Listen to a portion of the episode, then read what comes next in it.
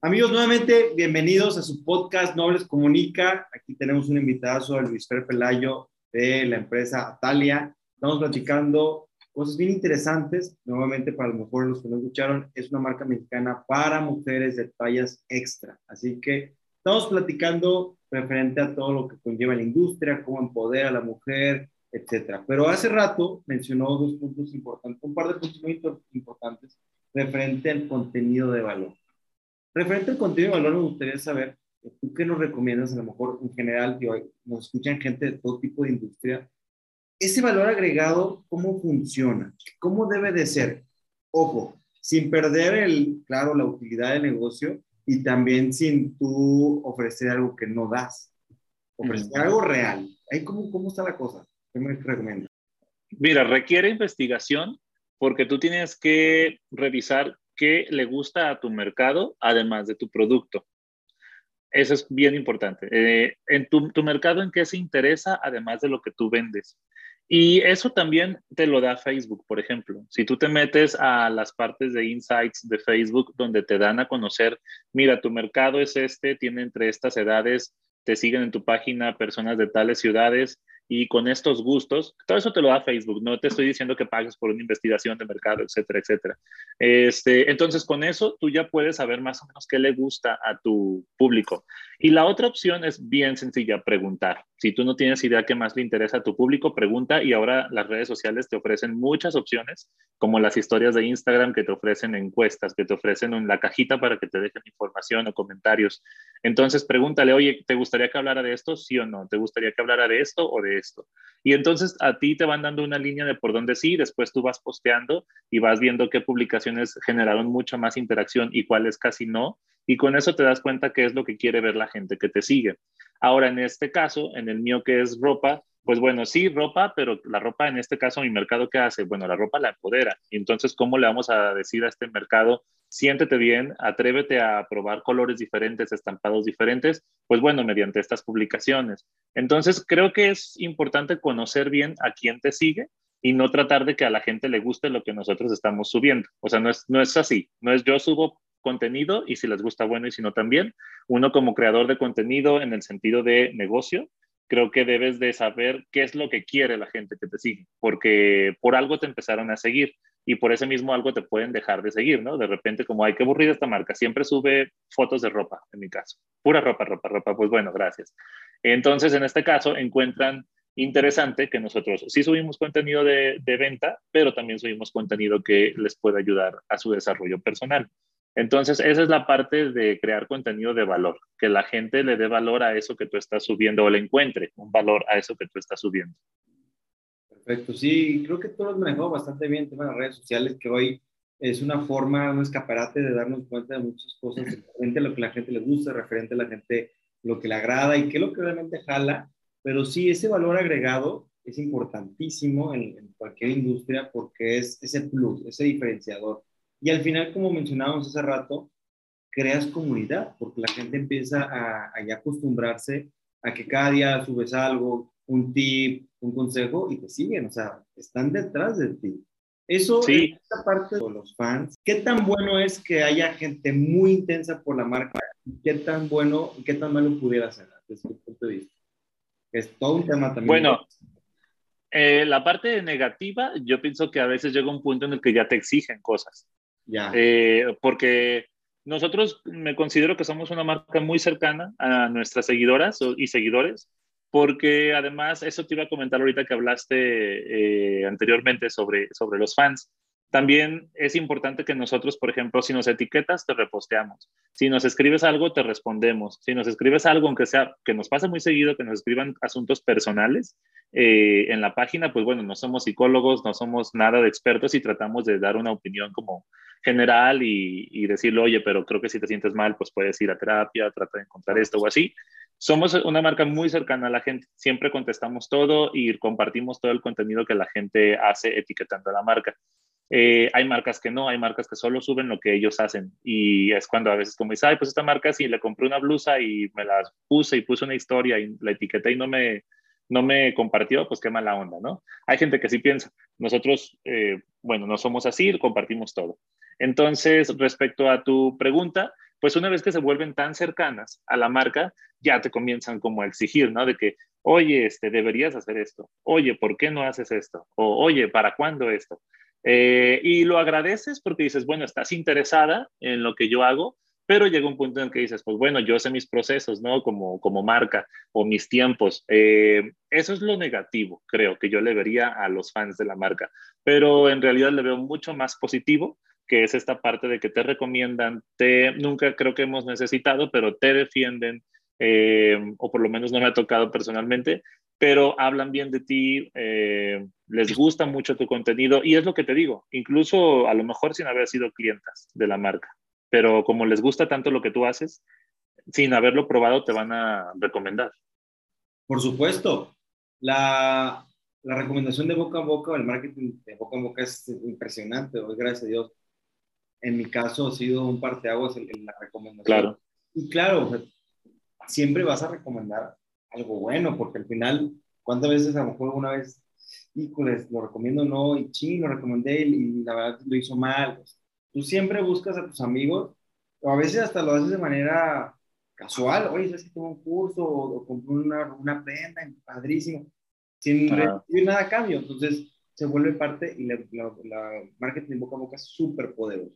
Y ahorita hablabas de estos retos, ¿no? Estos retos a lo mejor al, al que la gente empiece a exigir y a lo mejor empieza a demandar.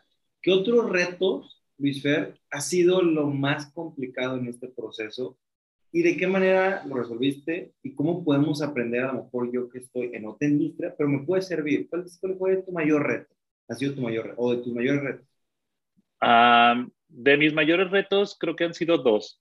El primero, que al ser un mercado por decirlo así, que no tiene fin, no hay hasta dónde, en el sentido de tallas. En un punto sí sentíamos, y nos lo hacían saber justo esto de los fans, que no éramos una marca que vendía tallas extras. Porque al principio, eh, por desconocimiento, nosotros vendíamos la talla L, XL y 2XL. Y después nos empezaron a decir como, oye, pero es que L no, pues no es talla extra. Este, bueno, entonces dejamos de vender L, y vendíamos XL y 2XL. Luego subimos 3XL. Y así nos mantuvimos un tiempo. Entonces después nos decían, oigan, pero es que no tienen ni 4X ni 5X. Y pues también hay chicas que somos 4 y 5X. Entonces, pues no son una marca de tallas extras. Y yo decía, no puede ser porque como emprendedor además, eso me, me requería más recursos. Eh, tenía que invertir más en más tallas, más tela, más gastos y, eso, pues al final de cuentas era como, lo haré, pero ahorita no puedo. O sea, sí voy para allá, pero dame chance y no puedo. Pero lo que a mí me sirvió es que siempre comunicábamos todo. Ahorita vendemos hasta la 3X. Si nos sigues apoyando, etcétera, etcétera, vamos a llegar a la 4X. Actualmente estamos en la 4X y nuestra siguiente colección ya viene con la talla 5X. Entonces, eh, el problema es que de repente me escribe alguien, oye, ¿tienes 7X? Y es cuando digo, no tengo para cuándo. Porque claro que hay alguien de 6X y claro que hay alguien de 7X. Obviamente, si hablamos en la parte de negocios, se va reduciendo el mercado muchísimo. O sea, si hay un pico de 1, 2, 3, 4X, 5, 6, 7, 8, ¿no? Entonces, tampoco creo que lleguemos a tanto por el mero sentido de negocio. Para mí ya no es negocio a lo mejor hacer una 7X porque voy a vender tres prendas, pero tengo que producir 50, por ejemplo. Entonces, pues, ¿de qué me sirve? Pero ese, ese fue nuestro primer conflicto, pero siempre comunicándolo. Y eh, aunado a esto, el otro conflicto es manejar la parte de la competencia barata, eh, que son estas marcas chinas que venden súper, súper, súper barato, eh, tienen muchísima variedad y muchísima moda porque tienen mucha capacidad de producción. Entonces, al principio sí tomamos una postura un poco agresiva que después vimos que no funcionó, por ejemplo, eh, agresiva en el sentido de, oye, pues no compres chino porque estás apoyando la explotación infantil o la explotación laboral, simplemente este, hay errores, hay no sé qué, etcétera, etcétera. Como que no funcionó y entonces lo que hicimos, gracias a una asesoría que tuve, fue mejor explotar todo lo que es mejor en nosotros que en ellos. ¿Qué es mejor en nosotros que en ellos? Número uno, que los envíos son al momento. Tú estás en México, yo te envío de México, te va a tardar uno a tres días en llegar y no 15 días o siete días como te tardaría, o hasta un mes como te tardaría en las tiendas chinas, ¿no? ¿Qué más? Que apoyas a la producción mexicana, que apoyas a familias mexicanas. Número tres, pues que si sigues consumiendo mexicano, en algún punto habrá tiendas de tallas extras tan grandes como las que tú quieres, pero mientras no las apoyes, pues va a ser muy difícil que crezcan. Entonces, creo que lo importante, siempre más que atacar a tu competencia, va a ser resaltar todo lo que tú haces mejor que tu competencia, sin decirlo así. Sí, claro. Sí, no va a ser con... Yo ahí también hay estrategias. Y ahí a lo mejor, o sea, no decir, lo que yo mejor tengo la competencia es esto. sí. Lo haces y lo, lo, compartes de una manera diferente. Y, claro, totalmente. Me encanta eso de enfocarte las fortalezas y, y apoyar a lo mexicano y, hemos visto hoy por hoy, siendo de todos los temas de macroeconomía, etcétera, etcétera, pues el tema de la guerra y todo lo de los, la pandemia, pues sí ha movido mucho la parte del de el incremento de los aranceles y, de los Y ahí entras ahí un enfoque que podemos estar platicando en la industria y todos los insumos, etcétera. Pues, al traerlos, encarece. Ya no es tan barato. Ya no es tan barato. Entonces, como tú dices, si se vende y se sensibiliza y oye, hay que apoyar, como he visto en otras industrias o en otros países como Alemania, que es súper orgulloso, o Made in USA, creo que pudiéramos hacer como comunidad y quitar un poco el malichismo que ahí es mi siguiente pregunta. Educa eh, nos han educado que lo que es foráneo es mejor que lo local. Cuando, y desde chico, ¿no? Que, ay, mi primo va a ir a Estados Unidos y va a traer tal cosa. O que trajo la paca o lo que sea, y no tengo nada con eso, por contrario, y si he comprado. Sí. Sin embargo, ahí entra un punto luego de que, ah, es que el mexicano es chafa. No estoy diciendo que todo y no estoy diciendo que todo el mundo. Pero no, pero sí tenemos esa idea. Y en algún momento lo hemos escuchado. ¿Qué tan difícil ha sido? Porque fíjate, he tenido varias eh, eh, personas que han estado en este podcast, la vez pasada el de Tucané, y sí, o sea, ah, sí. le apostaron a un chique alto, pero en tu caso, sí, sí, sí. ¿Qué tan difícil ha sido esa parte de, pues del manichismo? Yo creo que es esta parte que siempre nos han vendido aspiracional, ¿no? De, claro, lo compré en Estados Unidos, o es de Estados Unidos, o lo compré, no sé, es una marca europea, o es una marca, etcétera. Creo que siempre nos han vendido esta parte aspiracional y que hay que echar que compres algo hecho en México, cuando en realidad hay muchas cosas hechas en México, justo como esta marca que acabas de, de decir, de mencionar a mí me llama mucho la atención cómo hacen cosas muy buenas. He comprado un par de cosas ahí con ellos y me parece que se me hizo muy padre, pues como su iniciativa en vender una marca, no sé cómo se consideran ellos, no sé si de lujo o no, pero sí es un ticket alto. Eh, sí van para un mercado de un nivel socioeconómico alto, pero qué padre que hagan eso. O sea, y estoy seguro que tienen toda la calidad. Entonces, creo que es muy sencillo simplemente cambiar el chip y encontrar lo que esté bien hecho en México, porque ahora hay bien hecho y mal hecho en todas partes. Yo conozco cosas, yo conozco cosas chinas eh, bien hechas, muy bien hechas y de alto costo, y hay cosas chinas muy mal hechas. O sea, creo que es dar con los proveedores correctos, pero sobre todo como mexicanos creo que es eso. Eh, y creo que nos ha afectado mucho ser vecinos de Estados Unidos, porque yo tuve la oportunidad de vivir dos años en Colombia y no sabes allá qué nacionalistas son en el sentido de consumir lo hecho en Colombia. Tanto así que la Coca-Cola, Pepsi, etcétera, sí existen, pero se consumen muchísimo más los refrescos colombianos de los mismos sabores que tienen estas marcas grandes, pero se consumen muchísimo más. Su cerveza se consume muchísimo más. Tienen una hamburguesería, se me va el nombre ahorita, es muy famosa, es como el McDonald's, pero de Colombia. ¿Por qué? Porque ellos sí hay McDonald's, pero hay muchas más de estas hamburgueserías eh, colombianas muy famosas que, que, McDonald's, porque prefieren consumir local. Y creo que es porque no tienen un vecino tan grande como nosotros, que es Estados Unidos. Eh, al vivir allá tan separados, donde a lo mejor si les llega algo de Estados Unidos es, tan, es más caro o igual de caro que algo nacional, pues dicen mejor consumo algo nacional. Sí, fíjate, sí, eso que dices, Pérez, es una ventaja, por algún tiempo tiene una desventaja el estar tan cerca sí. y tan lejos como se dice luego, pero ahora sí buscar las alternativas y, buscar los, mejores enfoques que nos pueden servir como industria y como, como mercado. Y aquí en el tema de lo que hemos estado platicando y mencionaba, ¿no? El incremento de tallas, que la gente que ya está dentro de la industria como tú, pues tú sabes que incrementar talla es todo un proceso hasta crear comprar máquinas nuevas. Pero bueno, claro. la tecnología también juega un papel importante, va incrementando la tecnología, muchas veces baja los costos de procesos de producción ¿Cómo imaginas la industria en un futuro? ¿Cómo te imaginas en 5 o 10 años, tanto tu industria como tu negocio? ¿Cómo lo ves? ¿Cuál es tu visión? Bueno, eh, personalmente el negocio yo lo visualizo ya como una marca muy consolidada en la parte de tallas extras. El objetivo es que si tú dices, ah, ropa para tallas extras, digas Atalia. O sea, así, ese es nuestro objetivo. Porque ahorita si le preguntas a 10 personas, oye, dime una marca mexicana de ropa de tallas extras. Yo estoy seguro que 7 de 10 te van a decir como, no, pues ni idea. Eh, o sea, porque es muy raro y además porque es algo normal. O sea, tú no sabes de la existencia de una necesidad hasta que no la necesitas. Entonces tú como persona regular, de talla regular, no te importa que existan o no existan marcas de tallas extras. Pero, por ejemplo, las personas de tallas extras sí conocen las marcas de las personas de tallas regulares. Entonces creo que tendría que ser así. Eh, ese es nuestro objetivo, eh, tratando de proveer o de abarcar las, mayores necesidades de nuestro mercado, que no solo es ropa, eh, que también son cinturones de talla extra que también son zapatos de tallas extras, que son muchas cosas, accesorios, o sea, cosas que a lo mejor nunca nos imaginamos, pero una persona con un cuello grande o con una papada muy grande tal vez no va a usar la misma cadenita que tú vendes a una persona de talla regular, ¿no? Entonces creo que las pulseras también, ese tipo de cosas.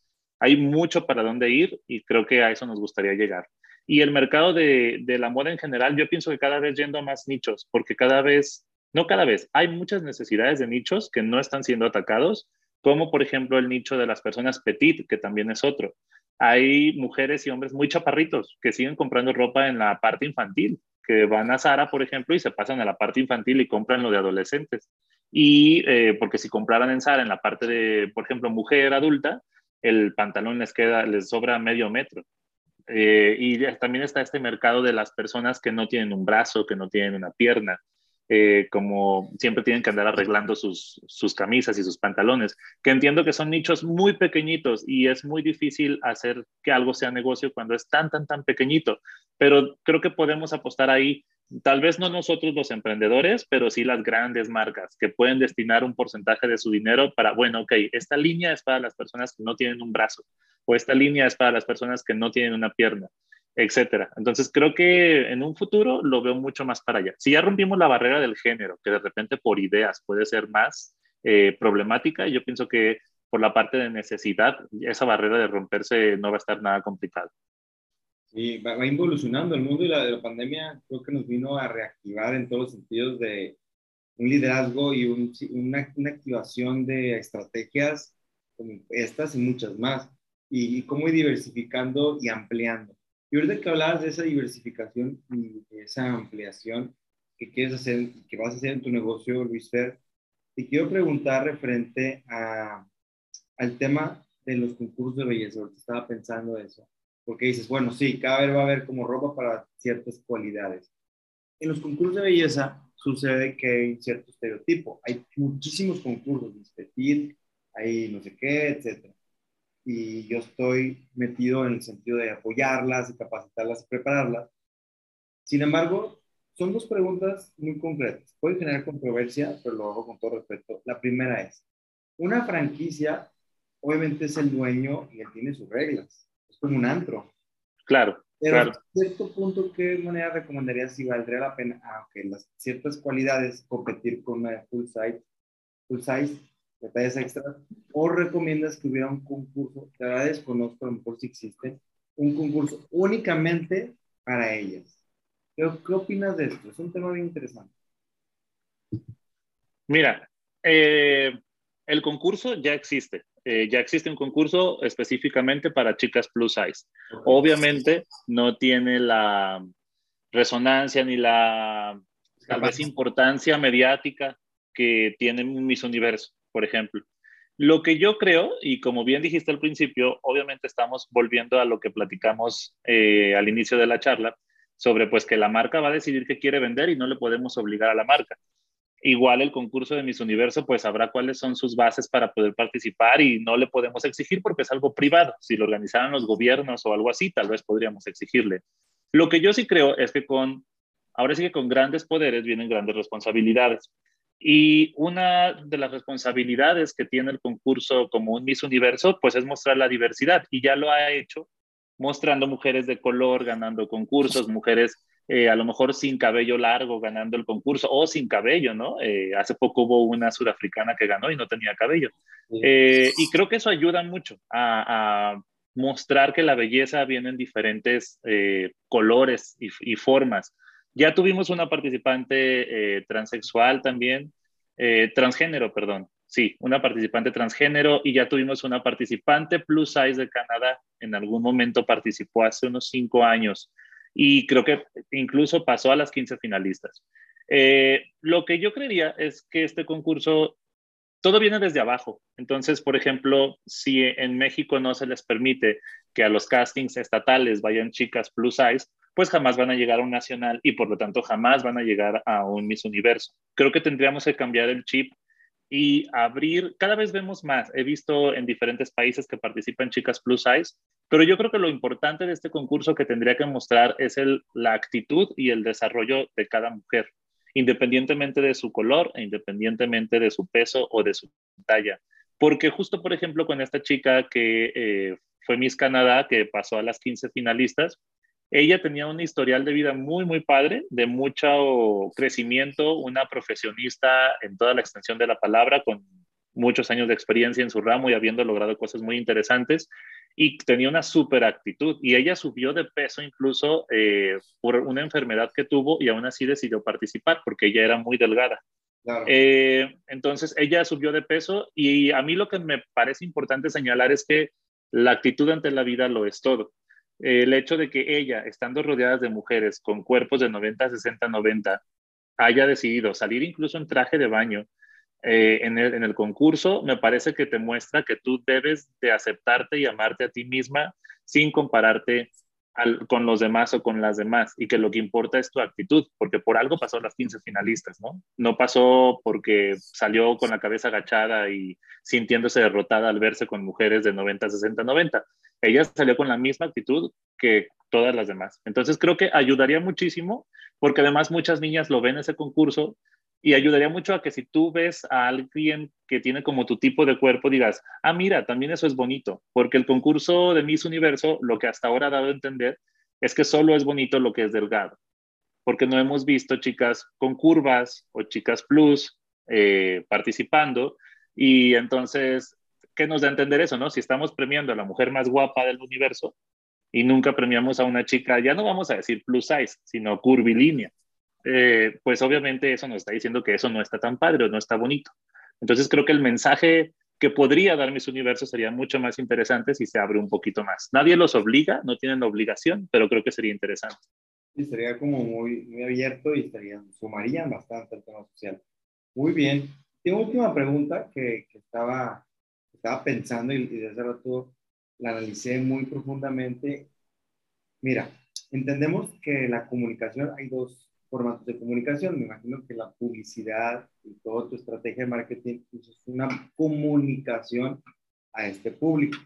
Y mi segunda pregunta es, ¿qué comunicación a lo mejor al momento del proceso de compra, cuando llega la gente a la tienda, cómo manejar ese lenguaje que sea el óptimo como para no ofender, pero también incluir? O sea, hay, ¿qué palabras usar, qué palabras no usar, tanto en la parte de marketing la parte de la estrategia y ya al momento del proceso de compra de experiencia.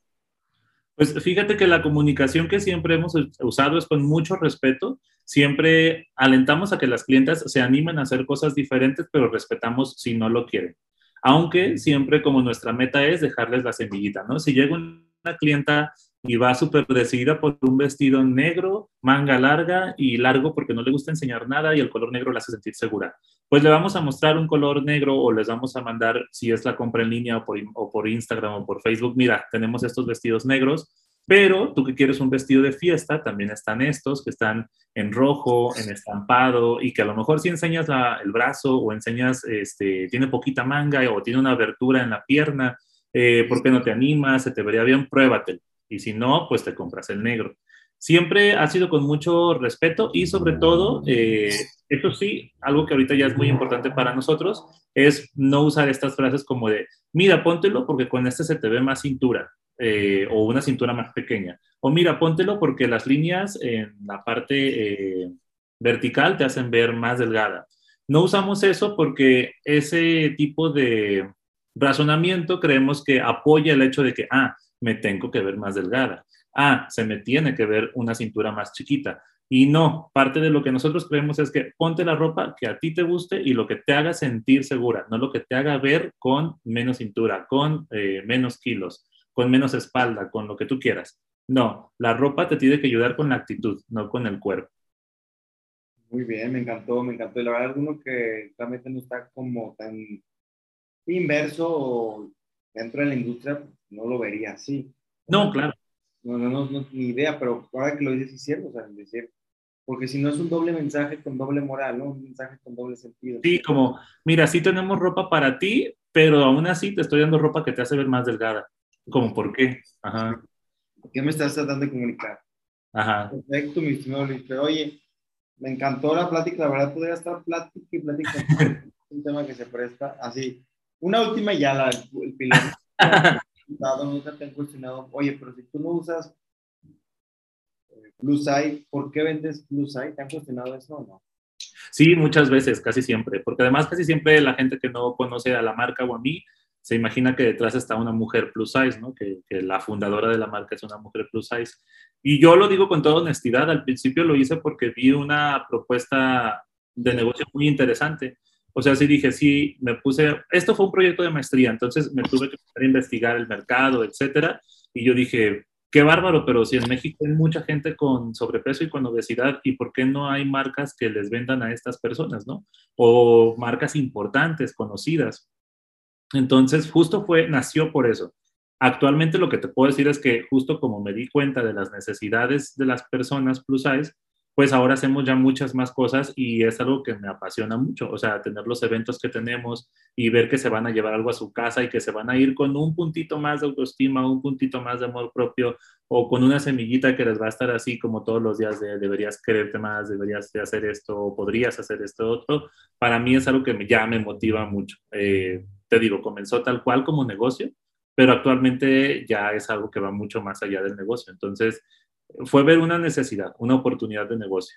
Y es muy válido, ¿no? Es, como si yo hago un negocio a lo mejor de comida chatarra. Ajá, claro. A mí me gusta, pero no se lo consumo todos los días. claro, sí. Y, y, y, oportunidades que cada quien encuentra. Yo no sé si en un futuro dentro de tu proyecto a lo mejor has pensado meter a lo mejor una directora, una socia o alguien que, talla extra a lo mejor como para fortalecer el equipo, no lo sé. Pues nos rodeamos de personas de talla extra, sí, en el equipo hay, personas plus size y siempre trato de rodearme para los eventos de chicas plus size, porque obviamente, y ya aunque no sea plus size, no soy mujer, entonces no conozco las necesidades eh, físicas, por ejemplo, para vestir. A veces yo pienso en prendas y se me olvida el busto, ¿no? o cosas así, o se me olvida la cadera o que digo, ah, sí es cierto, debe haber resorte porque si no, o acá arriba les va a apretar mucho. Entonces ya cuando una chica plus size me dice, ah, no, pero es que la verdad esto me va a dar mucho calor. O esto lo voy a sentir muy incómodo. Entonces ya cuando digo, ah, ok, o sea, siempre se necesita la ayuda de alguien y siempre tratamos de, que haya alguien así. Sí, totalmente, que te sume, que te esté como ser tu reflector y tus oídos y tus ojos de cuestiones que a lo mejor tú no alcanzas a detectar o que te pudieran. Perfecto, mi estimado Luis Pero No, buenísimo, la verdad, gracias por tu tiempo. Tenemos, tenemos poco tiempo porque es un tema que podemos hacer plática y plática y plática y la verdad, me encantó estar contigo, me encantó estar platicando, compartiendo al final de cuentas. La intención es eso, las personas que nos escuchen, porque nos escuchan gente de Estados Unidos, de México, de España, de Latinoamérica, que se lleven un poco de conocimiento de Luis Fer, de lo mucho que nos compartió, mucho o poco, no importa, pero que se lleven algo que le hicimos con mucho cariño y cómo crear esas oportunidades. Nos dio tips de, negocios, tips de, del mercado, tips de cómo él ir empoderando. ¿Te gustaría cerrar con algo más, Luis agregar algo? Eh, pues agradeciéndote por la invitación y a las personas que nos escuchan, siempre hay alguien un poquito renuente al tema porque creen que la moda en tallas extras apoya la obesidad y, y que cree que la obesidad está bien, ¿no?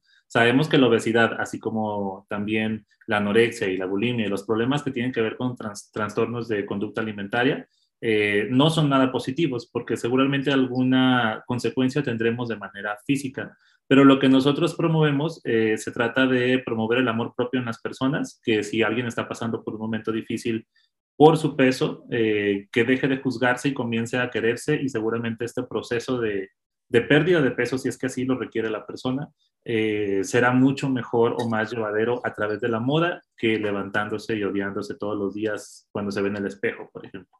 Entonces, la filosofía de la marca es esa, acompañarlas en su proceso de aceptación y de amor propio y, e invitar siempre a que las personas no juzguen, porque no sabemos por qué alguien tiene el peso que tiene. Totalmente, no juzgar, hay que acompañar y tú lo haces perfectamente. Y gracias, la verdad, felicidades por tu proyecto, vas muy bien. Me imagino que ya en un futuro, unos 5, dicen que volvamos a escuchar este podcast, ya lograste todo mucho más de lo que... Ojalá, mira, ya con la mitad me doy. muy bien, Luis nuevamente comparte tus redes para las personas que puedan seguir. ¿Cómo, te vamos a encontrar? En Instagram, Atalia-MX, en Facebook, Atalia MX y en YouTube, Atalia Tallas Extras. Perfecto. Yo estoy como Manuel Muro A, en TikTok, Instagram y Manuel Muro Curso Oratoria. Chicos, pues un placer haber estado con ustedes en este espacio de Nobles Comunica.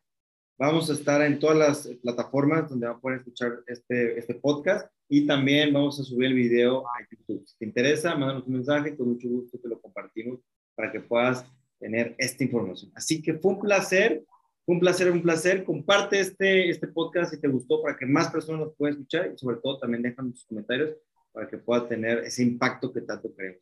Mi estimado Luis Fer. Gracias. Semana. Chicos, recuerden, no hables, comunica.